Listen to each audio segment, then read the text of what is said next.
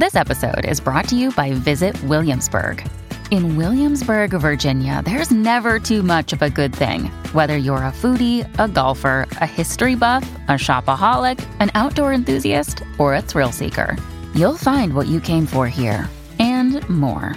So ask yourself, what is it you want?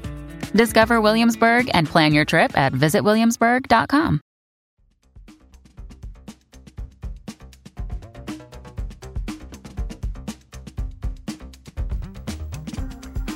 Las cinco noticias del día.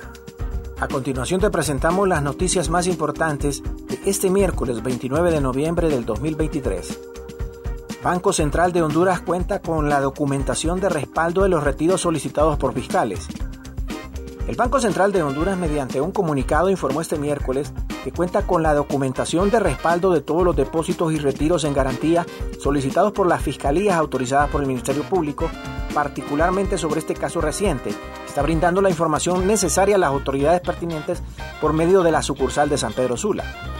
Lo anterior conforme a la detención de la fiscal Francia Sofía Medina, quien sustrajo más de 63 millones de lempiras que el Banco Central mantenía como evidencia cumplimiento del artículo 56 de la ley del Banco Central de Honduras, en esta institución se efectuarán los depósitos de garantía en efectivo o en valores a favor del Estado y de sus dependencias y cualquier otro tipo de custodia de valores, títulos, documentos y efectos de valor pertenecientes a los mismos, así como los depósitos judiciales según el comunicado del Banco Central de Honduras.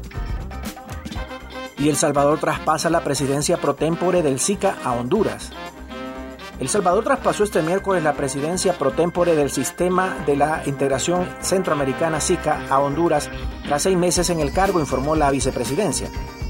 El mando fue entregado por el vicepresidente salvadoreño Félix Ulloa al designado presidencial del gobierno de Honduras Renato Florentino Pineda durante la reunión ordinaria de jefes de Estado y de gobierno de los países miembros del SICA que se realizó en la sede de esa identidad. Ulloa, según la vicepresidencia, agradeció el respaldo brindado por los países miembros del SICA a El Salvador durante su mandato y extendió sus buenos deseos al Estado hondureño.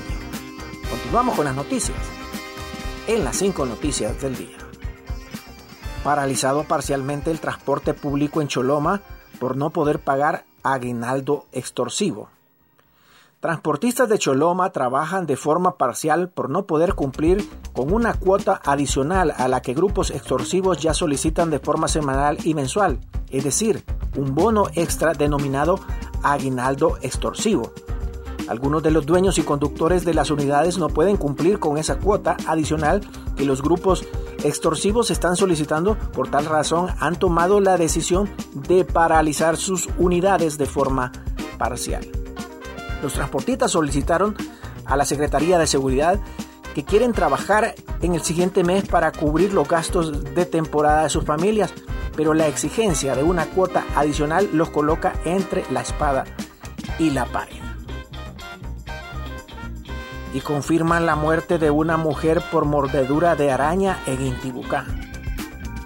En mi trayectoria de médico nunca había visto algo de tal magnitud, dijo Rigoberto del Cid, médico que atendió a doña María Luz Vázquez de 53 años, quien falleció por mordedura o picadura de araña.